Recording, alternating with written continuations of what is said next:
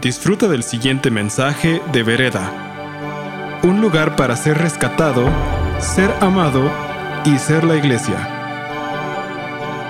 Ya vimos un poco la vez pasada sobre cómo fue el Señor con Ruth y todo lo que el Señor hizo en la vida de Ruth aún en el Antiguo Testamento.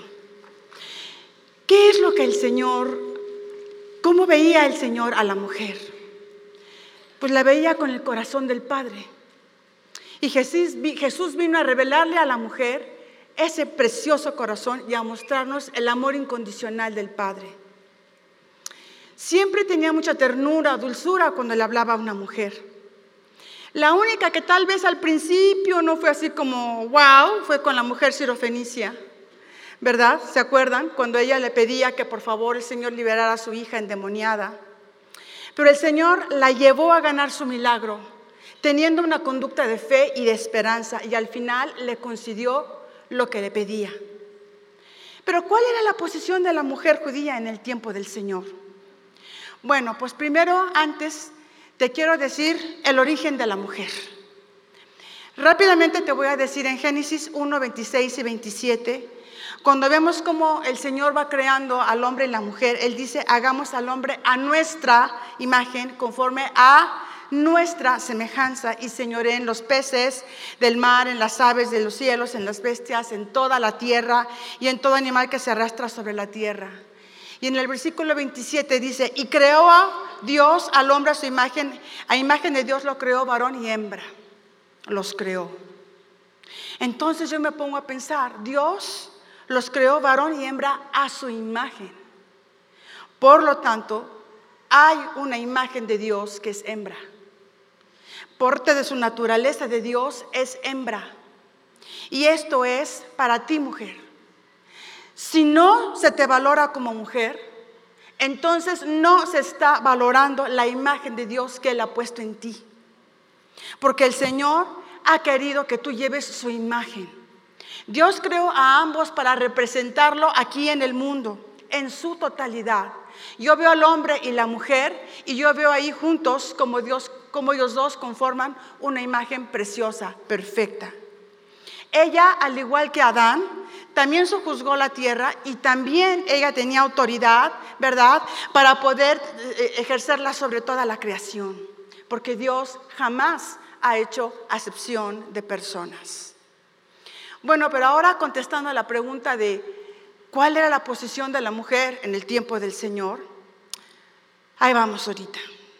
Primero, en el Antiguo Testamento había 212 mandamientos en su totalidad, incluyendo las diferentes leyes escritas en los diferentes libros como Levítico, Éxodo Deuteronomio etc.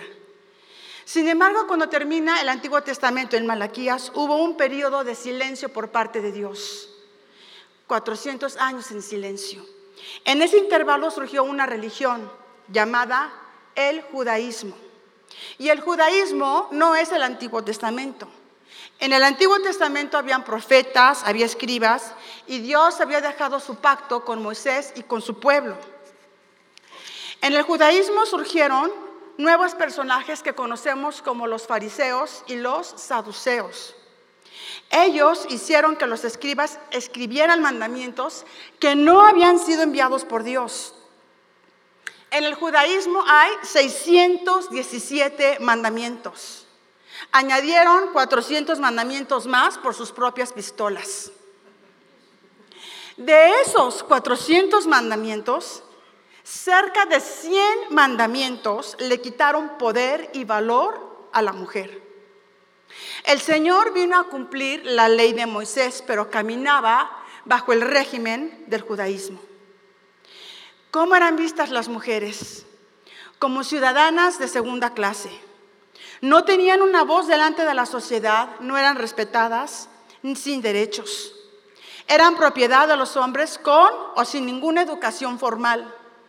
Les era prohibido dirigirse a los hombres en público, ni siquiera los podían tocar.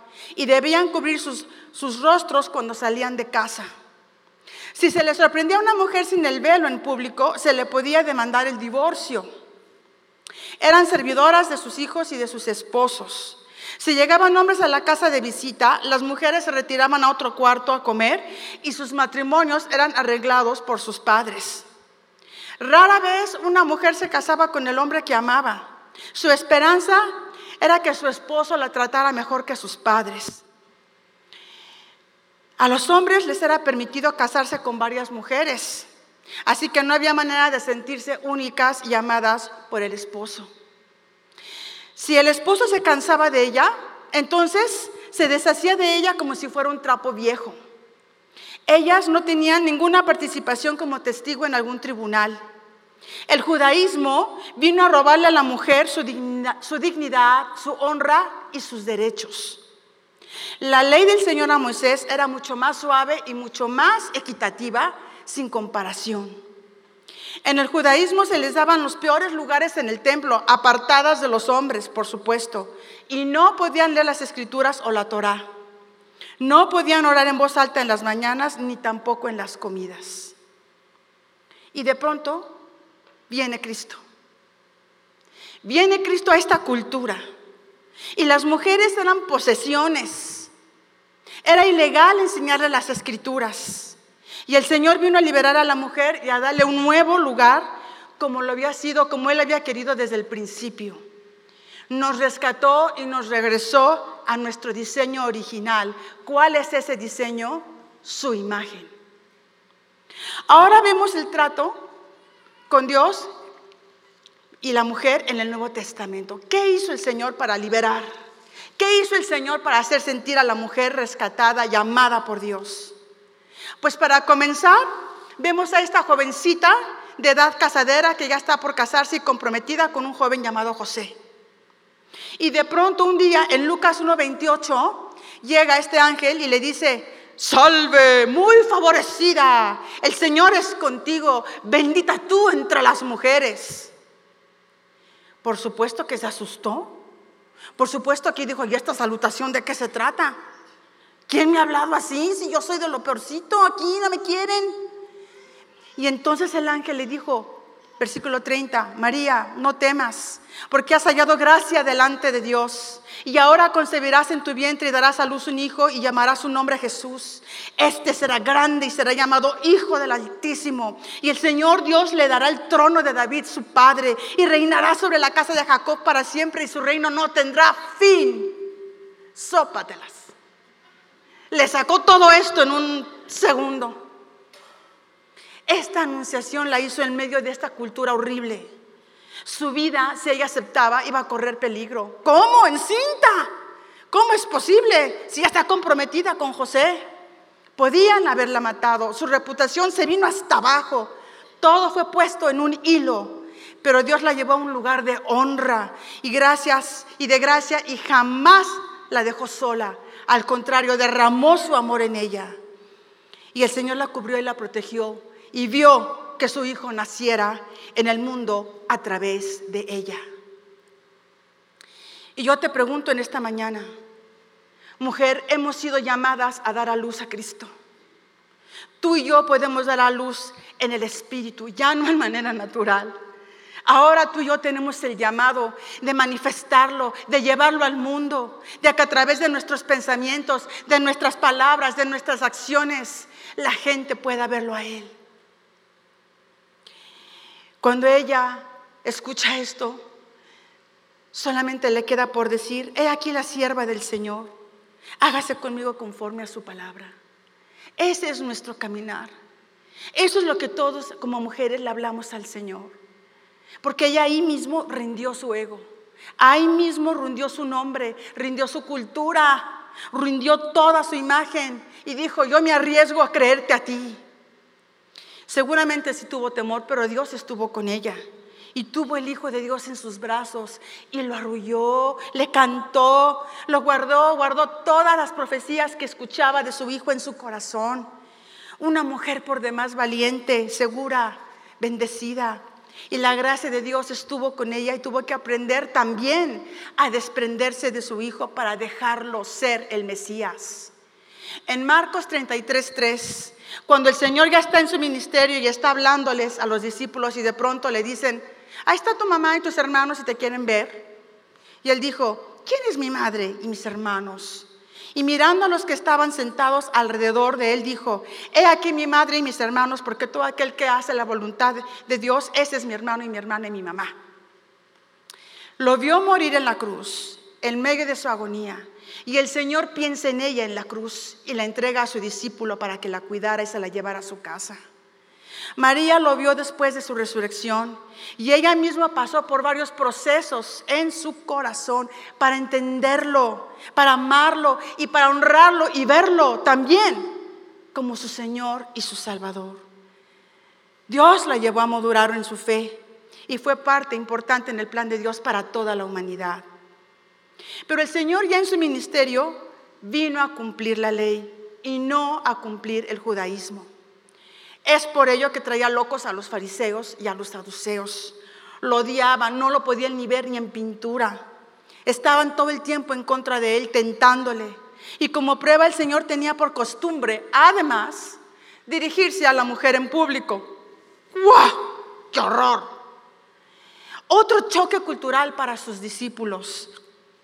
Ellos se maravillaron cuando lo que, lo que él hizo con la samaritana en Juan 4:7.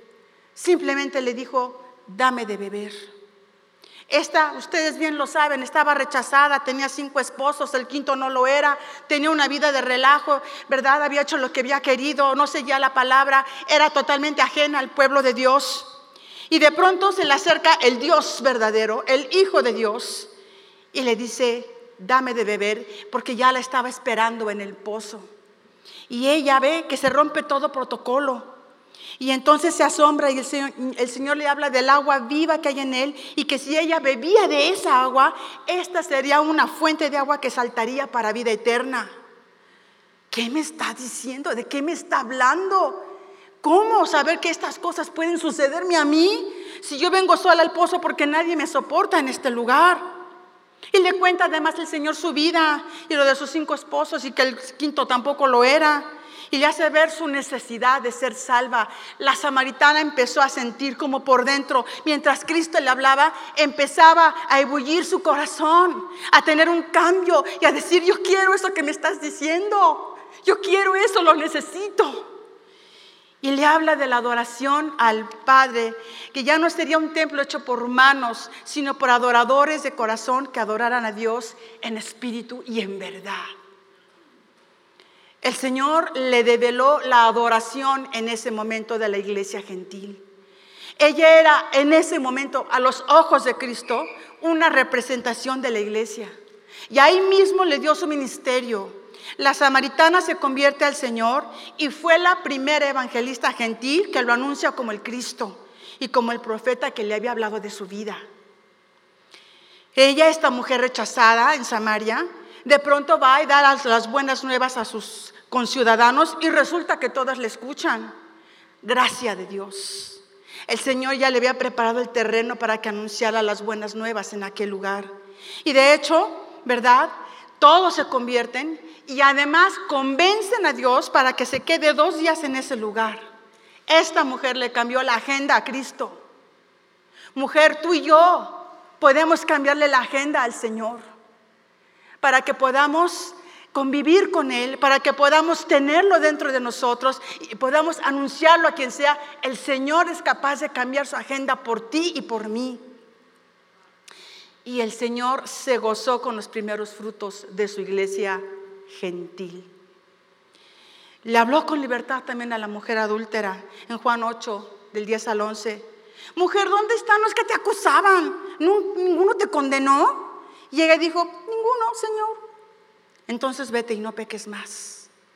En ese momento, yo simplemente me imagino hablando al Señor delante de ella, perdonándola, y ella de pronto recibiendo una luz adentro en su vida y diciendo, wow, desde ahora no seré la misma, yo recibo esta palabra, porque alguien me honró, porque tú me salvaste, porque no me apedrearon, porque me dejaste vivir y en ti voy a vivir. ¿Y qué tal de la viuda de Naín en Lucas 7 del 12 al 15? Aquí tenemos a esta mujer sola con su hijo que ya ha fallecido, triste, ¿verdad? ¿Verdad? Con mucha gente, mucha multitud alrededor de ella. Y de pronto el Señor la ve y se compadece. Me encanta cómo el Señor cada vez que ve un muerto en las escrituras se compadece. Resucitó a la hija de Jairo, resucitó a Lázaro, resucitó también al hijo de esta mujer y le dijo, no llores. Y entonces se acercó al féretro y le dijo, joven, a ti te digo, levántate. Y se incorporó el que había muerto y comenzó a hablar y se lo dio a su madre. Todo lo que está muerto en ti, todo lo que te ha quitado tu gozo, todo lo que te hace sentir que vas a estar sola y abandonada, Cristo lo va a resucitar y te va a hacer sentir que no estás sola, mujer, que Dios está contigo, que no importa lo que en la naturaleza, en lo natural tú puedas ver, el Señor hace milagros a tu favor y resucita cualquier sueño, cualquier anhelo, cualquier esperanza en tu vida. ¿Por qué? Porque el Señor vino a decirles a las mujeres, me importas Eres mi diseño y te amo y te voy a llevar a tu verdad en mí. Y vemos también la mujer del flujo de sangre en Lucas 8:48. ¿Qué fue lo que le dijo? Hija, tu fe te ha salvado, ve en paz. Le habló y le dio lugar de hijo. ¡Wow! En ese momento el padre se reveló, la trató como su familia. Y además pues claro que le tocó el manto porque no le estaba permitido tocarlo de otra manera. A Marta y María les enseñó las escrituras también, en Lucas 10, 38 al 42. Y ahí tienes que Jesús está en camino y llega a la casa de Marta y María, ¿verdad? Y entonces Marta se pone a trabajar, ¿se acuerdan? Muy abrumada, ¿verdad? Preparando todo. Y María sentadita ahí, a los pies de Cristo. Y entonces ella se acerca y le dice, Señor, ¿no te importa que mi hermana me haya dado, me haya dejado sirviendo sola, dile que me ayude. Marta, Marta, le contestó Jesús, estás inquieta y preocupada por muchas cosas, pero solo una es necesaria y María ha escogido la mejor y nadie te la quitará. Sí, Marta tenía un carácter dominante, pero Marta servía porque eso es lo que el judaísmo le enseñó a hacer. A ti no se te enseña, solo sirves para servir. Y eso es lo que se puso a hacer. Pero el Señor le dijo, Marta, yo no vine para ser servido, yo vine para servirte, para enseñarte la palabra. Y María ha escogido la mejor parte. No te abrumes con las cosas. Deja que el Señor te enseñe. Dice la palabra, estate quieto y conoce quién que yo soy Dios. Y eso es lo que el Señor le está diciendo a Marta. No te abrumes. ¿Y qué tal después cuando muere Lázaro? Y entonces llega Marta y le dice, si tú hubieras estado aquí, mi hermano no se hubiera muerto. Y entonces le dice, bueno, el Señor va a resucitar. Y dice, sí, ya sé, en el último día. Por supuesto, ellas ya conocían las escrituras, Dios les abrió las escrituras. O sea, el Señor se sentaba a abrirles la Torah y hablaba de Él, porque Él es la palabra, porque Él es el verbo. Y lo tenían ahí enfrente, platicándoles y enseñándoles. Wow. Pero había un detalle en Marta que no había caído y es que ella no había visto que el Señor es la resurrección y Él es la vida. Y se referían al Señor como su maestro. Podemos ver cómo Dios rompía y rompía y rompía todo el legalismo, toda la hipocresía, todo lo que los fariseos enseñaban, cómo cada mujer sentía una presencia gloriosa que le cambiaba su corazón, que le cambiaba su historia. Y que Dios, conociendo a la historia del Señor, las redimía y las amaba. La mujer con el frasco de alabastro, cuando llega en Lucas 7 del 37 al 47, y el, Señor vio que era la preparación de su sepultura aún antes de ir a la cruz. Y que dejó asentado que donde quiera que se predicara el Evangelio en todo el mundo, también se contaría lo que ella había hecho para memoria de ella. Wow. Esta mujer ya tenía tu corazón, mujer. Esta mujer fue en tu representación. Allí estamos todas, tú y yo. Desde el Nuevo Testamento ya el Señor nos estaba viendo a través de esta mujer, derramando todo nuestro ser, todo lo que nos pasa pero en gratitud, en adoración y llevándole lo más costoso que era este perfume, que le había costado tal vez todos los ahorros de una vida. ¿Acaso no le costó a él también toda su vida para que tú y yo pudiésemos estar con él? No le importó su imagen, no le importó su reputación, mucho menos la cultura. decidió invertirlo todo en él y el Señor la bendijo. Y le dijo, tus pecados son perdonados, tu fe te ha salvado, ve en paz. Qué bendición, qué alivio para la mujer. Encontrar este lugar en el corazón de Dios. El que tú puedas derramar tu perfume y que venga el perfume de Él a ti. Que te puedas sentir parte de lo que Él es y de cómo Él te recibe. Que cada vez que tú abres la boca para bendecirlo, ahí está Él. Y Él está recibiendo tu ofrenda como aroma fragante en su trono. Con la mujer encorvada, también en Lucas 13:12 dice, mujer, eres libre de tu enfermedad. Era un día de reposo, sí, se le echaron encima a los fariseos, ¿cómo te atreves? Y además sabiendo que ella había adquirido esta enfermedad, ¿verdad? Porque Satanás la tenía totalmente agarrada. Dios no vio, el Señor no vio a Satanás. El Señor no vio su pecado, ni vio la causa de su enfermedad. El Señor vio que ella estaba necesitada de un Salvador y de un Señor. Y la mandó llamar y le dijo, simplemente eres libre de tu enfermedad. Y le dio reposo a esta mujer de su aflicción. Eran mujeres las que lo apoyaron en su ministerio en Lucas 8 del 1 al 3. Vemos a María, María Magdalena, la que habían salido los siete demonios, y Juana, mujer de Chuza, intendente de Herodes, y Susana y otras muchas que le servían de sus bienes. También fueron mujeres las que lo acompañaron a la cruz. En Mateo 27, 55 y 56 vemos otra vez estos nombres, María Magdalena, madre la María de Jacobo y José y la madre de los hijos de Zebedeo. También vemos cómo aún ellas también lo siguieron desde la cruz hasta el sepulcro y prepararon especies aromáticas y ungüentos para ungir el cuerpo del Señor en Lucas 23, 55 y 56. Qué increíble el llamado de Dios para la mujer. Dios, Cristo, se rodeó de la mujer en su ministerio. Él nos amó y no le importó que mujeres fueran las que lo sustentaran y lo siguieran para poder cumplir con su misión aquí en la tierra. Por fin la mujer lo había encontrado. Por fin alguien me recibe como soy. No importa mi pasado, no importa de dónde vengo, Él es Dios y Él me ha amado.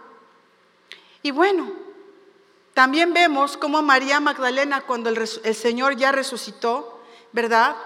Imagínate, ella detuvo el proceso de la culminación de toda la redención. Porque ella estaba ahí llorando junto a la tumba, buscando, ¿y dónde está mi Señor? ¿Y dónde está mi Señor? Y resulta que el Señor la ve y el Señor ya iba en camino al Padre, ya iba a completar todo, ya había subido del infierno, ya le había quitado las llaves al enemigo para quitarle toda la influencia y poder sobre nosotras. El Señor ya había triunfado y ya iba a entregarlo todo y ve a María Magdalena llorando. Y entonces Él detiene y baja. Y entonces ella lo quiere adorar y tocar y le dice, no me toques. ¿Por qué? Porque todavía llevaba la sangre que no había sido ofrecida al Padre, que todavía no había sido aprobada por el Padre en el cielo. Era santa, era pura, y todavía el Señor no podía ser tocado, tenía que terminar ese último paso y aún así detuvo. Y el Padre ahí arriba esperando. Se habían puesto a pensar, pero por una mujer, Cristo lo detuvo todo. Y entonces llega y le dice, ¿por qué lloras? ¿A quién buscas? Y ella pensando que era el hortelano le dice, mm, Señor, si usted se lo ha llevado, dígamelo dónde lo ha puesto y yo iré por él. María, le dijo Jesús. Y de pronto, se le abren los ojos y ve a su maestro. Y Jesús le dijo, no me toques porque aún no he subido con mi papá, pero ve más bien a mis hermanos y diles, subo a mi Padre que es Padre de ustedes, a mi Dios que es Dios de ustedes. Wow. O sea, a una mujer se le habló que iba a venir el Mesías al mundo y se le dio la anunciación maravilloso. Y a una mujer también se le da el anuncio de la resurrección. ¡Wow! María también era un tipo de la iglesia, porque eso es lo que tú y yo hacemos. Ahí está viendo Cristo, te está viendo a ti, mujer. Me está viendo a mí, a todas. A eso estamos, para anunciar lo que Él ha hecho a favor nuestro y a favor de la humanidad. El mensaje de la mujer en el reino siempre ha sido llevar la semilla de vida a los demás. Cuando Adán y Eva pecaron, ¿verdad? Dios les proveyó de, un, de una piel y los cubrió. Y entonces hubo un derramamiento de sangre y los, y los salvó. Y ellos conocieron también a Cristo, al Señor, como su Señor y Salvador. Y entonces Adán se acerca a Eva y la bautizó y le dijo, Eva, madre de los vivientes. Eso es lo que somos tú y yo, porque de ahí venimos. Somos generadoras de vida. Esta promesa que además iba a venirse a hacer realidad a través del Mesías y que vino a través, otra vez, en la mujer. Sí somos las embajadoras de la resurrección. Dios nos ha concedido anunciar la vida. Somos portadoras de ella. Ruth, como te lo hablé en la vez pasada, también llevó esta semilla de vida que generaciones más tardes sería en Cristo, el Mesías, tocando el mundo y viniendo aquí a redimir a todos. Y María también lo hizo saber a la iglesia, salió como destapada a decírselo a los discípulos, porque Cristo estaba vivo y porque Dios no cambia. Dios nos dio una identidad, Dios te vino a restaurar, vino a cambiar tu mente, vino a cambiar tu corazón, vino a traer la cultura del reino a tu vida, a tu entorno, te coronó te hizo una ciudadana en su reino y te coronó en su hijo para hacerte su novia. La esposa que camina en la gloria del esposo y que le sirve y lo ama porque él la amó primero.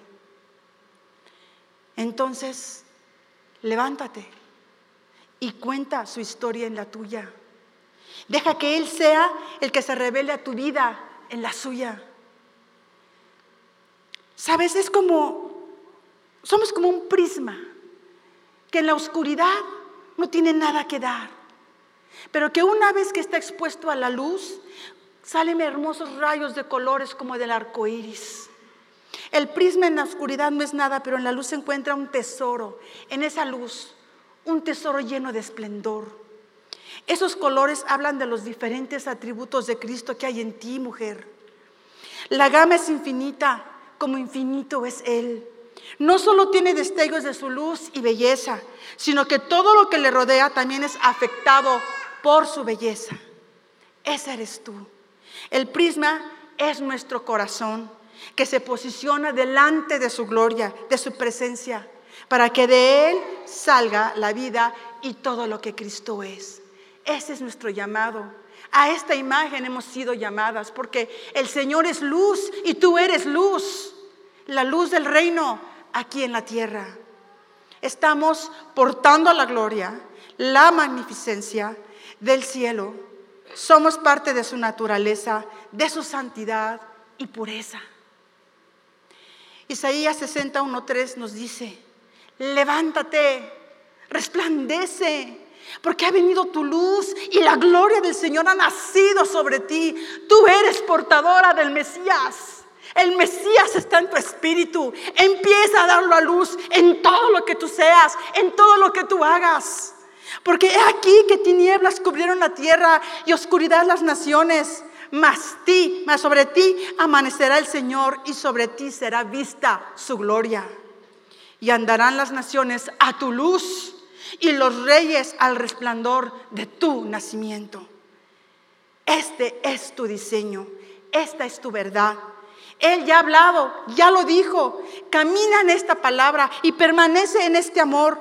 Tu Salvador te enamora, te enamora todos los días y te tiene en su ser y nada te va a poder separar de Él. Yo quiero que te veas como Él te ve esta mañana. No veas tus circunstancias, no veas lo que en lo natural está pasando. ¿Por qué no mejor ves hacia adentro de ti? ¿Por qué no mejor tocas el espíritu que está dentro de ti y empiezas a meterte en ese reino glorioso que vive en ti? Y empiezas a sentir el cielo, y empiezas a sentir el reino de Dios, y empiezas a sentir el favor de tu Creador hacia tu vida. Deja de ver hacia afuera y es tiempo de empezar a ver hacia adentro. Proverbios 12:4 dice, la mujer virtuosa es corona de su marido. Eres la corona de Él. ¿Por qué? Porque el Señor te quiere lucir, mujer. Porque Él no quiere ser rey si tú no estás allí con Él. Y Él te ha puesto en su cabeza, en lo más alto, en donde todo mundo cuando ve la corona reconoce al rey. Porque cuando tú hablas de Cristo, cuando tú eres madre, cuando tú eres hija, cuando tú eres esposa, cuando tú liberas el amor del Señor en ti y empiezas a llevar su cultura, el Señor se hace rey y Dios aquí, en Él, en el mundo, y lo empiezas a levantar como rey en el cielo. Ese es tu llamado, ese es tu diseño. Quiere que su iglesia brille y lleve su amor y su salvación a través de ti. Vivimos en tiempos difíciles. La mujer es muy perseguida, hay mucho abuso, hay mucha violencia en contra de ella. El enemigo sigue enojado. El mundo la sigue tratando en muchas cosas como en el primer siglo. Tenemos que volver a nuestro diseño. Tenemos que recobrar y tenemos que tomar y comer esa identidad que Él nos, nos trajo. Porque Él nos rescató para hacer su imagen y llevarla con dignidad. Sé como la mujer que lo alabó, que derramó su perfume. Sé como María que lo anunció. Sé como la mujer adúltera que cambió su corazón y tuvo un renacer en Él, en Él. Él es tu protección. Y lo increíble es que Él está mucho más cerca de nosotras que lo que Él pudo estar con estas mujeres. Porque Él está en ti. Porque Él ya vive en ti. Pero es tu decisión si tú lo dejas vivir. Es tu decisión si tú lo levantas en tu corazón y dices, Dios mío, todo lo que tú me has hablado a través de estas mujeres, yo lo voy a obtener, yo lo voy a recibir. Yo te voy a dar la gloria, no importa mis circunstancias, no importaron las circunstancias de cada una de ellas. El Señor las protegió, las amó, las rescató, les dio una imagen, su imagen. Eres una mujer increíble, eres la niña de sus ojos y todo el reino está a tu disposición si tú permaneces en su amor. Oremos. Padre amado, yo te pido que esta mañana tú te reveles a cada corazón. Que cada mujer, Señor, se pueda sentir, Padre, así, rescatada, llamada por ti. Que las circunstancias por las que viven, Señor, simplemente hacen que ellas se acerquen a ti más, Padre. Porque tú las fortaleces y porque tú vives en ellas, Padre. Yo hablo, mi Dios, y decreto que cada mujer aquí en este lugar es la corona de tu gloria, Señor. Que ellas son tu esposa, Señor. Que ellas son la novia que tú has esperado desde siempre, Padre. Porque tú diste a luz también a tu iglesia en aquella cruz, Padre. Y yo declaro, mi Dios, que todas y cada una de nosotros vamos a cumplir tu propósito eterna. Que sí, Señor, sí vamos a ser como María lo fue en su momento, cuando tú nos dijiste, salve muy favorecida, el Señor es contigo, bendita tú entre las mujeres, porque estamos dando a luz a Jesucristo, porque estamos llevándolo en el Espíritu y trayéndolo al mundo natural, impactando a todos los demás con el brillo de tu gloria y de tu luz. Que venga el cielo, que ilumine el corazón, que salga el arco iris, que salgan los colores de tu reino a través de todo. Padre amado, úngenos para que cumplamos tu llamado, para que podamos rendirle homenaje, honor y gloria a tu imagen, que también, Señor, gracias, somos nosotras. Y para terminar, te voy a pedir que se levanten, por favor, todos. Quiero, hombre, que si tú estás junto a tu esposa, te voltees hacia ella y le digas, gracias porque tú eres la imagen de Cristo, porque tú eres la corona para Él. Y si no tienes a un hombre cerca de tu lado que te bendiga, háganlo por favor, hermanos, con la mujer que esté cerca de ustedes, bendíganla. Háganle sentir que esta palabra está en ella. Siéntense orgullosos de ser sus esposos, sus novios, sus, sus, hermanos en Cristo. Y si no tienes a ningún hombre cerca, abraza a otra mujer y bendíganse. Háblense de lo que Dios vino a rescatar en ti y en mí. Porque esta palabra es hoy actual, es tu historia. Y Cristo te está hablando. Yo bendigo a la mujer. Yo decreto que cada una de ustedes son bendecidas, amadas, que Dios los, las cela y las anhela y que todo lo que está en su palabra se cumple en sus vidas. Gracias. Gracias por escuchar este mensaje de Vereda. Esperamos que haya sido de impacto para tu vida. Para más mensajes como este, visita vereda.mx.